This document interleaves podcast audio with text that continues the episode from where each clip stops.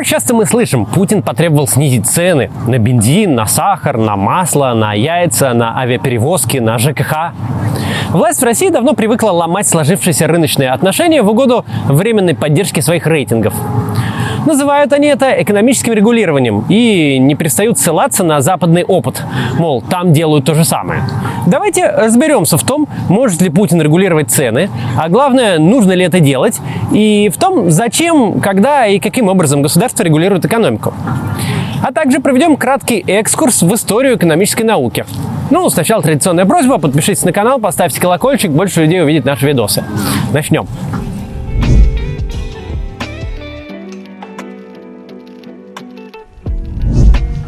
Для начала в двух словах э, напомню, что такое государственное экономическое регулирование вообще. По сути, это вмешательство в экономику в любом виде.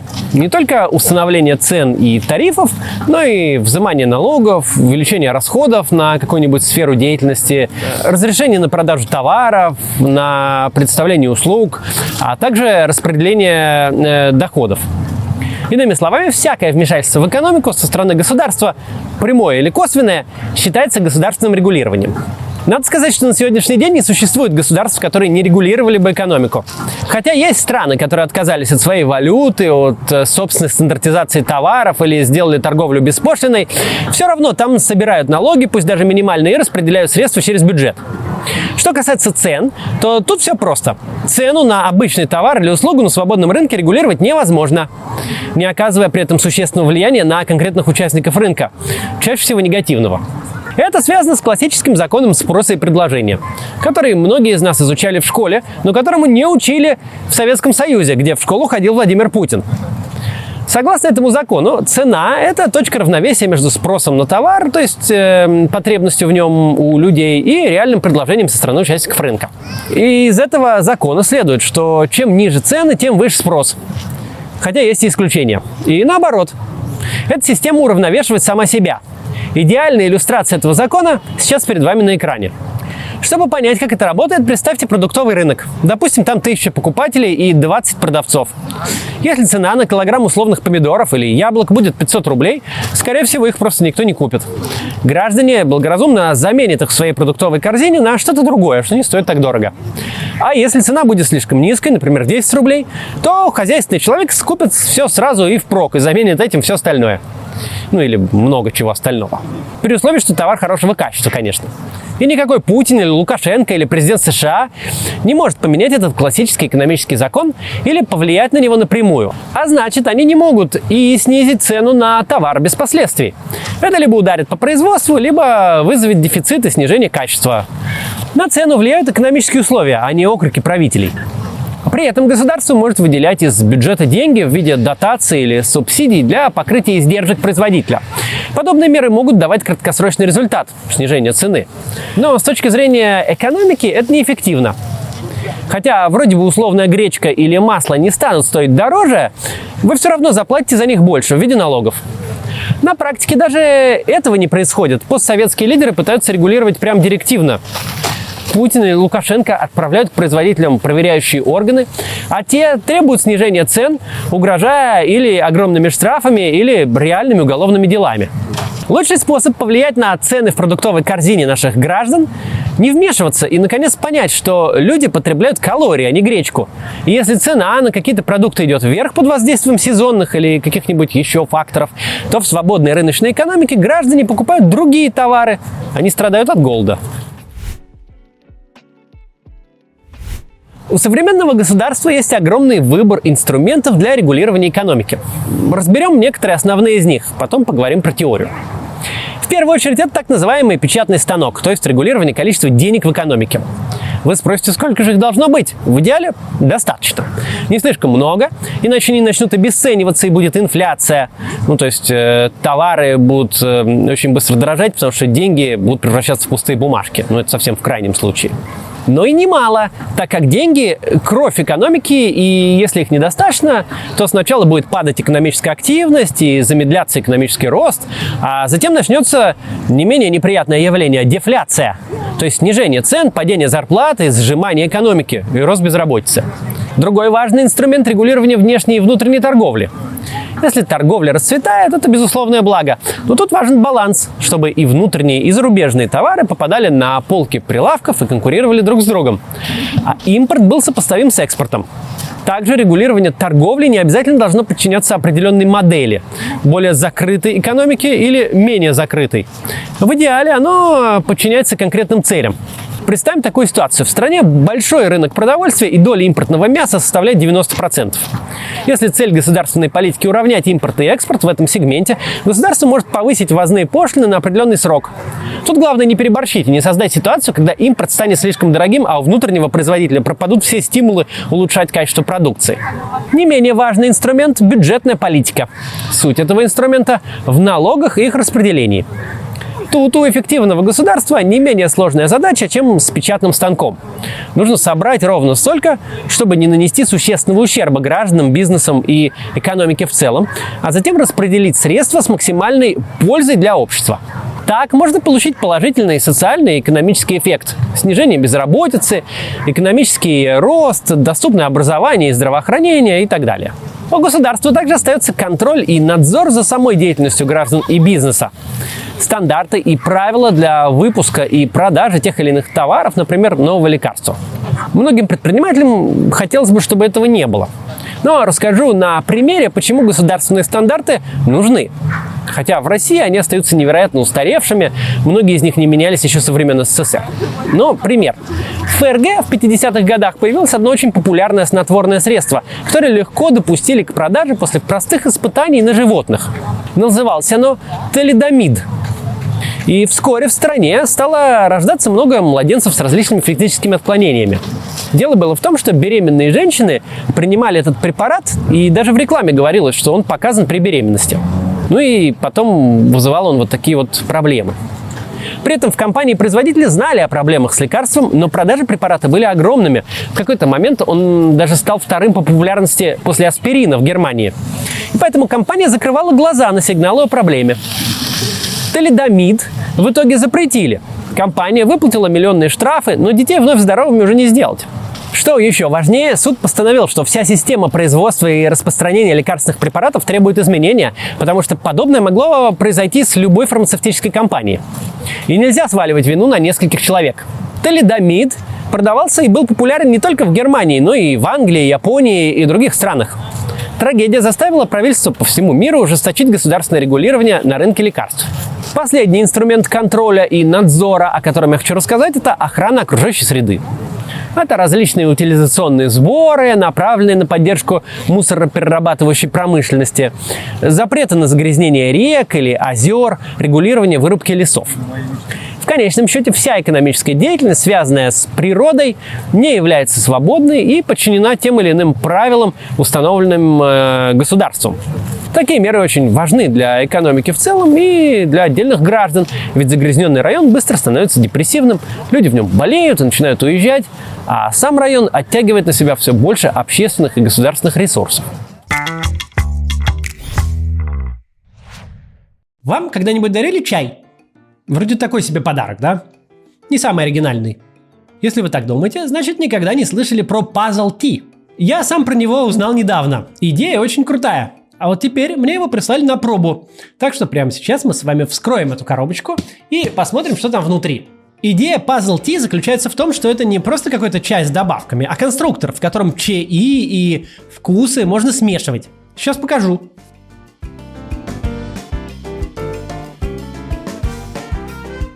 Кстати, вы заметили, что коробка была брендирована под э, вот стиль моего канала? Это не обязательная штука, но для корпоративных подарков отлично подойдет, можно тоже сделать. Что же тут внутри? Большие тубусы – это чай.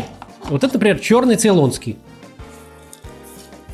А э, вот это вот зеленый китайский. А вот эти тубусы поменьше – это, это добавки. Вот, например, малина. Малина. А, еще есть мята, можжевельник, ну и всякое такое прочее. Вот черная смородина вижу. Э, и, и другие. Значит, еще есть две упаковки чайных пакетиков. О, T-Bucks. Эм, в чем фишка? Все это можно комбинировать по настроению. Надо взбодриться, заварил побольше чая с э, небольшим добавлением можжевельника. Вечером, чтобы расслабиться чаю, поменьше, побольше мяты. Или вообще только малину с чабрецом. Добавок на самом деле гораздо больше. У меня тут малая часть. Все добавки только натуральные, никаких ароматизаторов, эфирных масел или красителей. Там есть и травы, и ягоды, и цветы, и специи. И все это можно покупать по отдельности, а можно набором, как у меня. Причем и наборы тоже разные. Есть большой, как вот у меня, есть поменьше. Можно собрать свой индивидуальный по составу. Ладно, давайте попробуем. Я заварил чай с малиной, вот, и немного лимона тоже добавили. Вот, а чай черный. Запах приятный, и малина очень хорошо пахнет. Ну и на вкус, конечно, тоже отлично. Наверное, неплохо будет и в холодном виде. Надо будет попробовать, когда жара наступит. В общем, могу рекомендовать Puzzle Tea любителям чая и тем, кто ищет идеи для необычных подарков. Купить его можно на сайте или в Инстаграме. Ссылки будут в описании. Будете заказывать, введите промокод CATS10, он дает скидку 10%. Если вы регулярно покупаете на Озоне или Wildberries, э, продукция Puzzle Tea там тоже есть. Мы поговорили об инструментах регулирования. А теперь давайте обратимся к классике и разберемся, какие в принципе существуют взгляды на государственное регулирование экономики. Один из основоположников современной экономической теории, как науки, Адам Смит, живший еще в XVIII веке, и в своей книге «Исследование о природе и причинах богатств» он писал, что рыночная экономическая система способна к саморегулированию. То есть государство, хотя и является участником экономики, не должно в нее вмешиваться. В основе саморегулирования по этой теории лежит невидимая рука рынка. Вы наверняка слышали это выражение. Под ним Смит э, подразумевал личный интерес миллионов людей, участвовавших в торговле, продающих, покупающих и стремящихся заработать на своей частной собственности. Лучше объяснить это на конкретном примере. В 2020 году началась пандемия коронавируса. Маски, как один из способов снизить распространение болезни, стали пользоваться рекордным спросом. Они нужны были каждому человеку, причем нужны в большом количестве. Товар-то одноразовый. Раньше он был нишевым, а сейчас нужен всем. Еще больше увеличивали спрос государства по всему миру, с одной стороны скупая у производителей маски для врачей, а с другой заставляя граждан обязательно их носить. Представьте, что вчера у вас на фабрике производили миллион масок, а сегодня их нужно миллиард. И даже если вы повысите цены в 10 или 20 раз, что мы с вами наблюдали в то время, масок все равно не хватит. Нужно время, чтобы купить новое оборудование, расширить производство, заключить контракты и удовлетворить все запросы. Одни страны требовали снизить цены, кричали с трибуны о жадных торговых сетях, другие ограничивали продажу, третьи срочно искали инвесторов, чтобы запустить новые мощности по производству масок. Краткосрочный результат у всех был один – масок физически не было. И не могло быть по описанным причинам. Рост цены на маски – это не жадность производителей, это попытка снизить спрос и продать товар тем, кто может его купить. И, конечно же, на этом заработать, ну, потому что это бизнес. Что в итоге? Где же невидимая рука рынка? В итоге спрос был удовлетворен, и где-то к сентябрю 2020 года, то есть в рекордно короткие сроки, цены вернулись к нормальному уровню. Сегодня мы можем купить маску по 10-12 рублей за штуку, а в магазинах, торговых центрах э, и офисах их, их вообще выдают бесплатно. Если вы не производитель масок, вы не заметили, как эта проблема была решена. Но это не только в России происходило, а в большинстве стран мира. Произошло это следующим образом. Был спрос на миллионы масок, их готовы были покупать каждый день и дорого. И это спровоцировало всех участников рынка, граждан, государства, организации производить маски. Люди шили их себе сами, так как это было не только дешевле, но и доступнее, чем купить в аптеке. Сшив себе, они сшили и еще и раздали или продали там, друзьям, родственникам и знакомым. Вчерашние производители косметики или одежды стали производить маски. И главное, сами производители масок закупили новое оборудование и увеличили мощности. Объем производства масок к декабрю 2020 года за 6 месяцев вырос в 30 раз. Причина того, что все эти граждане и организации внезапно стали производить маски, высокий спрос на них и высокая цена. Проблема была решена. Масок стало так много, что цены на них пошли вниз. И хотя пока они еще не вернулись к доковидным значениям, разница остается небольшой. Это и называется невидимой рукой рынка. Люди, стремясь заработать и видя для себя такую возможность, вкладывают деньги и труд, чтобы решить проблему других людей, продать им тот товар или услугу, который нужен им в данный момент. Для большинства этот процесс происходит незаметно и кажется как бы естественным, но без рыночной свободной экономики всего этого бы не произошло. Конкретно масок бы просто не было бы в продаже и так бы не появился. Вернемся к самой теории. Итак, Адам Смит считал, что вмешиваться в рынок не нужно. Он сам себя отрегулирует. Эта идея стала основой классической экономической теории в целом и была прорывной для 18 и 19 веков. В начале 20 века появилась другая экономическая школа – кейнсианство. Ее основоположник Джон Мейнард Кейнс жил в годы Великой депрессии экономического кризиса невиданных масштабов. Он образовался в результате полного отсутствия со стороны государства регулирования на финансовом рынке. К концу 29 года лопнул пузырь на фондовом рынке в США, и с этого начался крах экономики США, а затем и мировой. Что-то похожее вы могли наблюдать в 2008 году, только в меньших масштабах. Великая депрессия сильно повлияла на взгляды Джона Кейнса. Он выдвинул теорию, согласно которой цены на товары, заработные платы работников и проценты по кредитам не являются гибкими. В краткосрочном периоде они меняются слишком медленно, не давая экономике восстановиться после тяжелых потрясений, экономического кризиса или войны. Кейнс считал, что экономика нуждается в регулировании. Это помогает снизить темпы безработицы, сгладить социальные проблемы, а также увеличить ВВП и создать условия для экономического роста. При этом эффективным вмешательством в экономику он считал бюджетные вливания и повышение государственных расходов. На практике кейнсианцы направляли государственные расходы на решение э, каких-то полезных для общества задач, э, создавали новые ведомства для регулирования различных сфер жизни и увеличили, э, увеличивали количество государственных служащих а также вкладывали огромные средства в инфраструктуру, больницы, дороги, аэропорты, обновление коммунальных сетей – при этом в разных странах действия кенсианцев, конечно, различались. Все это соответствовало духу времени и экономической ситуации в начале и середине 20 века. После Второй мировой войны теорию Кейнса взяли на вооружение экономисты во многих э, развитых государствах. Это помогло им выйти не только из Великой депрессии, но и из послевоенной разрухи. То есть в целом ряд мер кейнсианской экономической политики можно было считать эффективными и адекватными тому времени. Последняя классическая экономическая теория – монетаризм. Она зародилась в 70-80-х годах 20 века. Тогда безработица и разруха уже не были проблемой, как в 30-х или 50-х годах. Перед развитыми странами стояла проблема высокой инфляции при одновременном падении производства, так называемой стагфляции.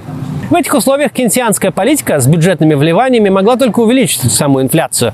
Поэтому возникла новая практика – монетаризм, в основе которого лежит денежно-кредитная политика.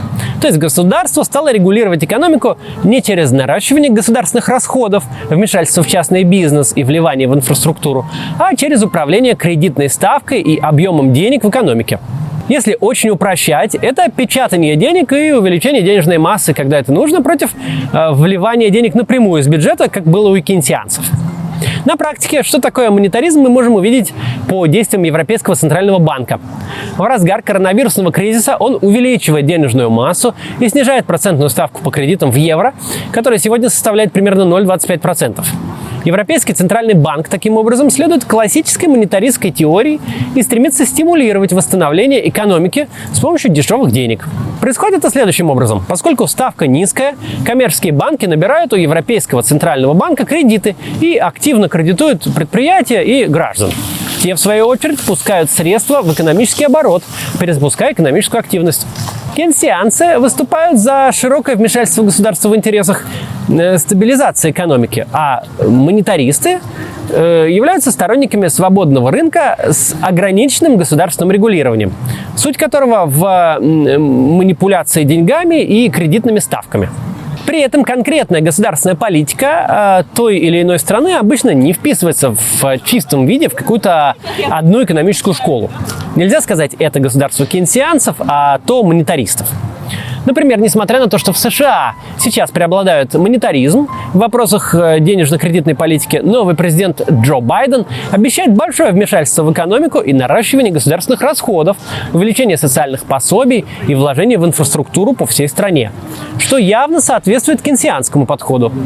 Как же должна выглядеть адекватная экономическая политика? Простого и однозначного ответа на этот вопрос нет.